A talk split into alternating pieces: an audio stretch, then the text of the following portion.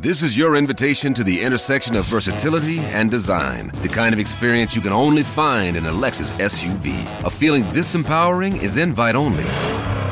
Fortunately, you're invited. Experience the versatility of the complete line of Lexus SUVs and some of the best offers of the year on select models at the Invitation to Lexus sales event, now through April 1st. Experience amazing at your Lexus dealer.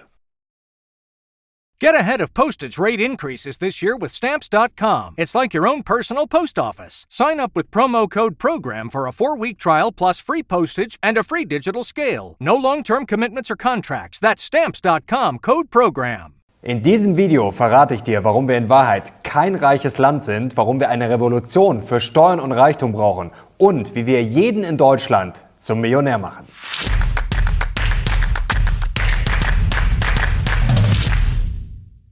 Servus Leute und herzlich willkommen in einem brandneuen Video auf meinem Kanal. Mein Name ist Mario Lochner und heute gibt es ein Video, das hoffentlich dafür sorgt, dass wir alle künftig reicher werden. Aber zuerst müssen wir mal über Probleme sprechen. Und zwar, dass Deutschland, wir nicht so reich sind, wie das gerne dargestellt wird. Das werde ich euch heute ganz genau zeigen, ja, welche Probleme es da gibt, warum die eigentlich relativ leicht behoben werden könnten und wir machen ein Gedankenexperiment, ja, das könnte den einen oder anderen verunsichern oder ich hoffe vielmehr begeistern. Wenn es euch überzeugt, dann gerne dieses Video auch teilen und liken und jetzt legen wir sofort los.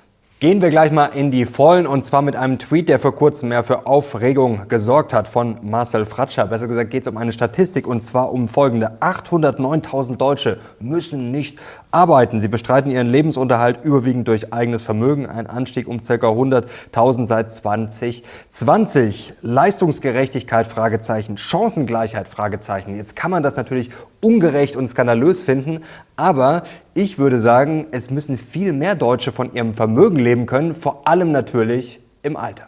Zum Rentenproblem kommen wir gleich und vor allem, wie wir es lösen können. Wir wollen ja heute auch mal über Lösungen sprechen und nicht nur über Probleme und wie wir künftig ja jeden Deutschen zum Millionär machen. Jetzt kommen wir aber erstmal zur Steuerquote. Wo stehen wir gerade? Denn die einen fordern ja ständig höhere Steuern, die anderen sagen, um Gottes Willen, die Steuern müssen dringend runter. Jetzt mal hier die sachliche, rationale Einordnung. Steuerquote in Deutschland von 1991 bis 2021. Ich packe euch die Quellen natürlich auch alle in die Videobeschreibung. Hier seht ihr jetzt, es geht nicht ganz zurück bis 1991, aber ich kann euch versprechen, ja, es war nicht höher. Also wir sind jetzt hier 2021 24,4 Prozent bei dem höchsten Wert ja, der letzten 30 Jahre. Also Steueraufkommen im Verhältnis zum Bruttoinlandsprodukt. Und ganz polemisch könnte man jetzt sagen, ja, die Steuern wachsen schneller als unsere Wirtschaft.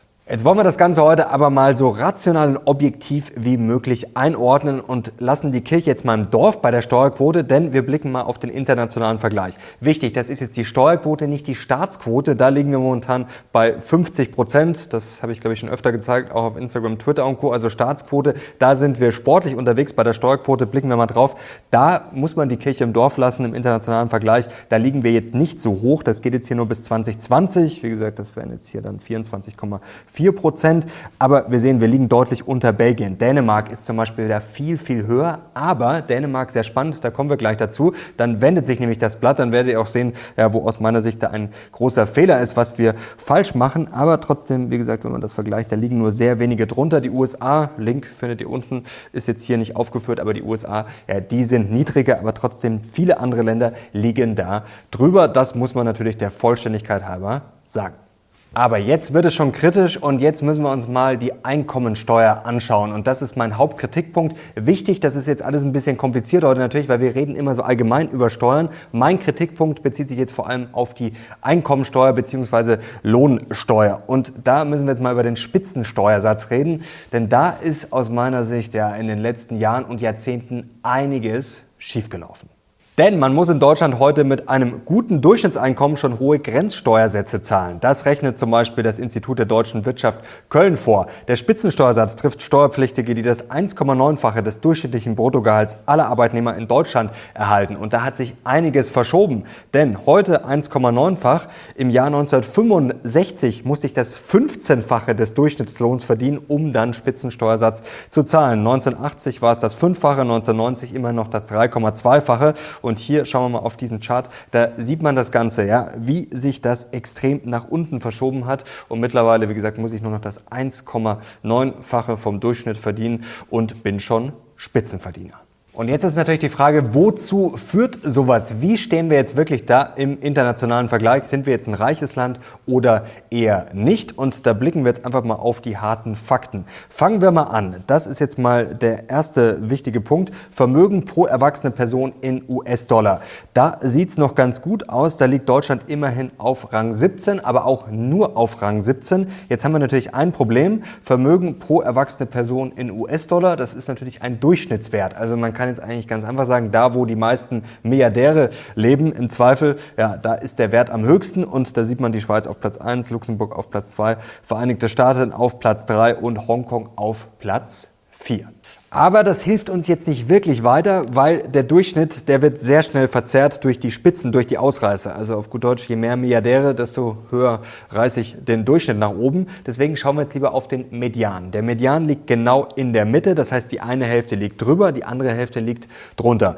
Und da schauen wir jetzt mal, wer da vorne liegt. Und zwar das Medianvermögen seht ihr jetzt hier in US-Dollar aus dem Jahr 2021. Und da liegt ganz vorne Island vor Luxemburg, Australien, Belgien und Neuseeland. Wo liegt jetzt Deutschland? Ja, da müssen wir schon weit runtergehen. Hier in der Mitte sind Holland, Frankreich, Norwegen, Japan, Taiwan, Italien, Spanien und dann irgendwann unten kommt hier mal Deutschland hinter Portugal und Slowenien mit einem Medianvermögen von gerade mal 60.633 Dollar.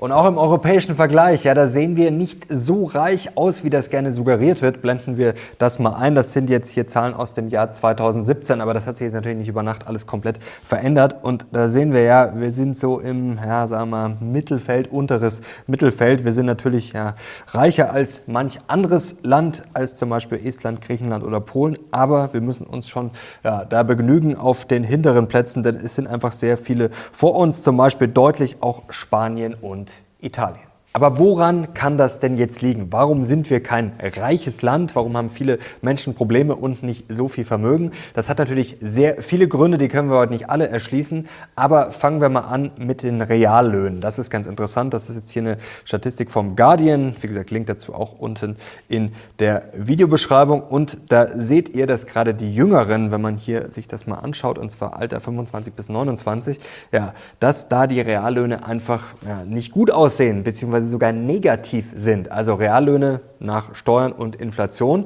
Das heißt auf gut Deutsch, ich kann mir immer weniger leisten. Das ist A sozusagen und jetzt müssen wir weiter schauen zu B. Was folgt daraus? Also ich habe eh schon weniger Geld zur Verfügung, mein Einkommen wird sozusagen weniger wert und dann habe ich noch ein Problem, andere Sachen werden richtig teuer.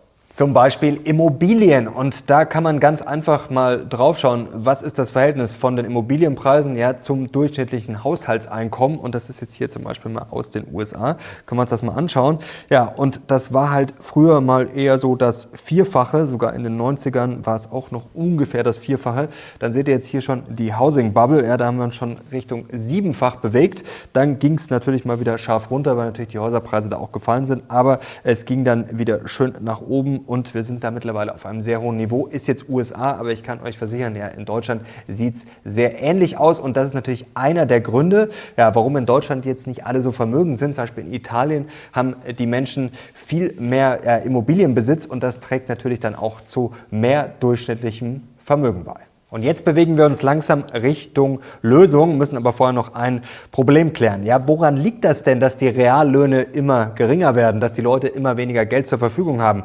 Ja, es liegt natürlich an Steuern und Abgaben. Jetzt haben wir vorher die Steuerquote gesehen international, wenn man das vergleicht, kann man jetzt sagen, ja, das sieht doch noch ganz okay aus. Aber jetzt schauen wir uns das Problem mal ganz konkret an. Und zwar reden sich die Politiker gerne raus nach dem Motto, ah, Steuern gerade bei Menschen, die weniger verdienen, das macht ja nicht viel aus. Habe ich auch schon persönlich im Gespräch gehört mit Politikern. Es sind ja die Sozialabgaben. Aber jetzt schauen wir uns mal ein Beispiel an. Nehmen wir einfach mal Markus. Er ist 35 und verdient 3000 brutto im Monat. Also damit ist man jetzt wirklich nicht reich. Das ist jetzt ein ganz normales Gehalt. Da kann man jetzt wirklich nicht sagen, dass das üppig wäre. Und wir schauen mal drauf, was kommt dann dabei raus. Netto bleiben gerade mal gut 2000 Euro übrig. Es stimmt natürlich, die Sozialabgaben machen mehr aus als die Steuern. Das sind jetzt ganz aktuelle Zahlen hier von nettolohn.de. Also Sozialabgaben 617 Euro und Steuern sind aber trotzdem rund 342 Euro. Jetzt wollen wir Steuern natürlich nicht grundsätzlich verteufeln, um Gottes Willen. Steuern brauchen wir und mit Steuern werden sehr viel sinnvolle, wichtige Sachen finanziert. Aber jetzt wollen wir da uns da mal fragen, was für einen Sinn können Steuern noch haben? Und das ist sehr interessant. Quelle übrigens Deutscher Bundestag. Ich lese mal vor. Steuergesetze können Lenkungsfunktionen auf zwei verschiedene Arten erfüllen. Zum einen können spezielle Steuern eingeführt werden, die nicht nur Einnahmen erzielen, sondern auch ein unerwünschtes Verhalten belasten und damit den Einzelnen abschrecken sollen, sogenannte Lenkungssteuern, wie dies zum Beispiel bei den Steuern auf alkoholische Getränke der Fall ist. Also, wenn Steuern auf alkoholische Getränke mich von Alkohol abschrecken sollen, was soll mir dann eine hohe Lohnsteuer sagen? Jetzt wird natürlich nicht jedes Einkommen aus Arbeit erzielt, das ist natürlich völlig klar, aber es zahlen natürlich schon sehr viele Deutsche Lohnsteuer. Und jetzt, wenn man sich diese Lenkungsfunktion, die es durchaus ja gibt, natürlich mal klar macht, dann mutet das schon ein bisschen absurd an. Zum einen ja, brauchen wir weniger Arbeit gerade, kommen wir gleich dazu, wahrscheinlich eher nicht. Also wollen wir quasi die Leute von der Arbeit abschrecken, das ist das eine. Und das zweite,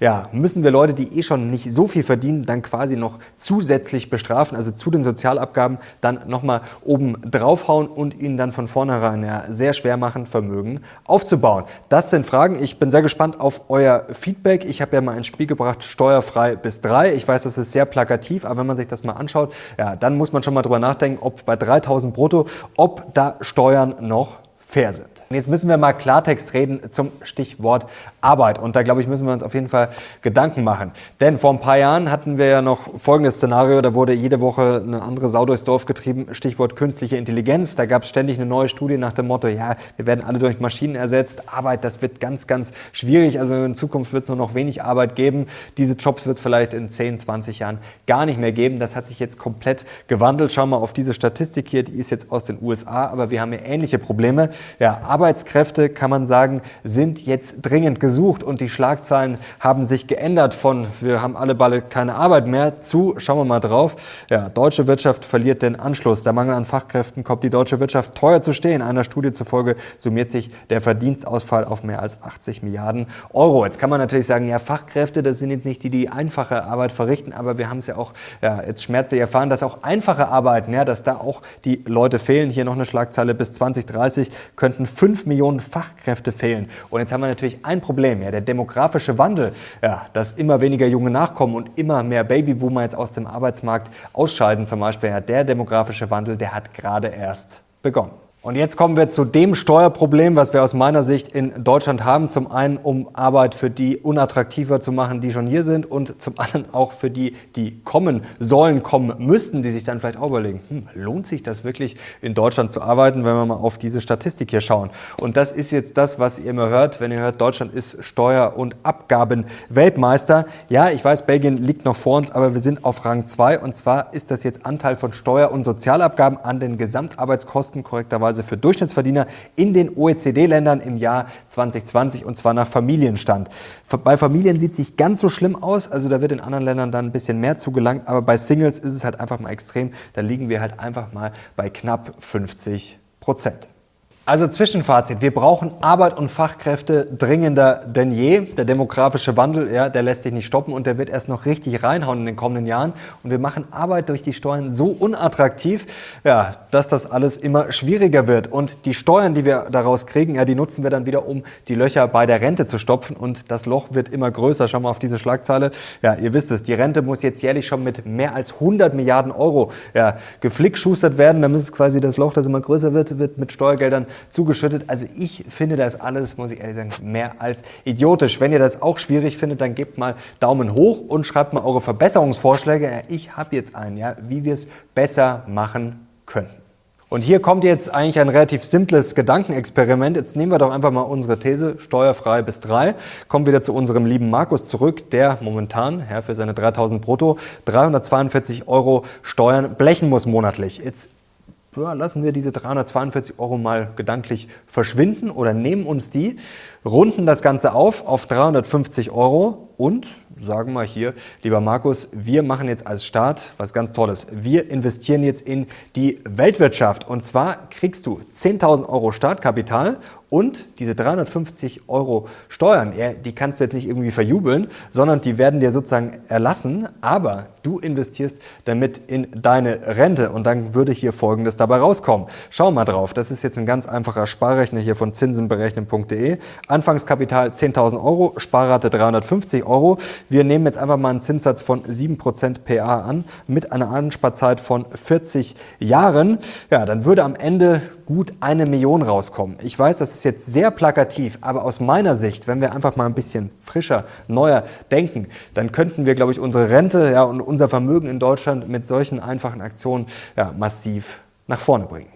Also ihr seht Leute, ich habe nicht zu viel versprochen. So einfach könnte man jeden Deutschen zum Millionär machen. Ich weiß, das ist jetzt sehr vereinfacht, aber ich will ja mit diesem Kanal auch erreichen, dass wir mal neu denken und dass wir einfach ja, Diskussionen haben, wie steuerfrei bis drei. Jetzt weiß ich natürlich, jetzt haben wir schon das Problem, dass man sagt, okay, warum soll ich jetzt bis 3000 Euro keine Steuern zahlen, danach dann schon? Natürlich, das sind alles Sachen, die muss man diskutieren. Aber ich finde es auf jeden Fall wichtig, dass wir über Vorverteilen sprechen, statt über Umverteilen. Also dass wir sagen, okay, wir lassen lassen quasi alles gegen die Wand fahren und irgendwann versuchen wir es dann wieder umzuverteilen. Also ich fände es wirklich stark, wenn wir die Leute selber ermächtigen, wenn wir ihnen dabei helfen, Vermögen aufzubauen. Und ob es jetzt so aussehen muss, weiß ich nicht. Das ist einfach mal nur ein Vorschlag und ich will damit quasi ja, Diskussion anregen. Und ich glaube, wir müssen uns nicht alles schönreden hier. Also dass wir jetzt ein superreiches Land wären, ja, das ist halt schon in gewisser Weise ein Märchen. Das heißt jetzt nicht, dass hier alles schlecht ist und dass wir undankbar und unzufrieden sein sollten. Aber ich glaube, da geht mehr und vor allem ja das Steuerthema, das Arbeitsthema, ja, das ist was, was was mich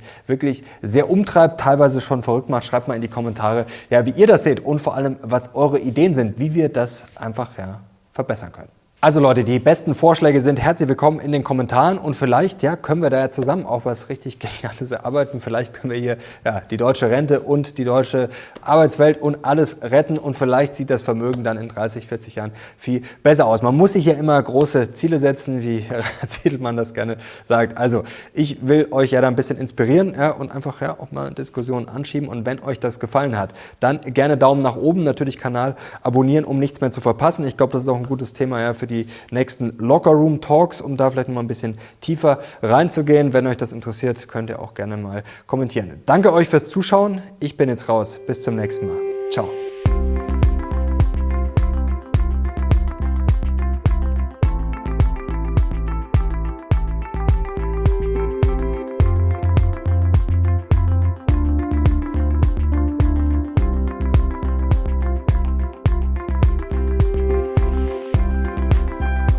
A new year is full of surprises, but one thing is always predictable postage costs go up. Stamps.com gives you crazy discounts of up to 89% off USPS and UPS services. So when postage goes up, your business will barely notice the change. Stamps.com is like your own personal post office, wherever you are. You can even take care of orders on the go with the mobile app. No lines, no traffic, no waiting. Schedule package pickups, automatically find the cheapest and fastest shipping options, and seamlessly connect with every major marketplace and shopping cart. There's even a supply store where you can stock up on mailing supplies, labels, even printers. Stamps.com has been indispensable for over 1 million businesses just like yours. All you need is a computer or phone and printer. Take a chunk out of your mailing and shipping costs this year with Stamps.com. Sign up with promo code PROGRAM for a special offer that includes a four week trial, plus free postage and a free digital scale. No long term commitments or contracts. That's stamps.com code PROGRAM.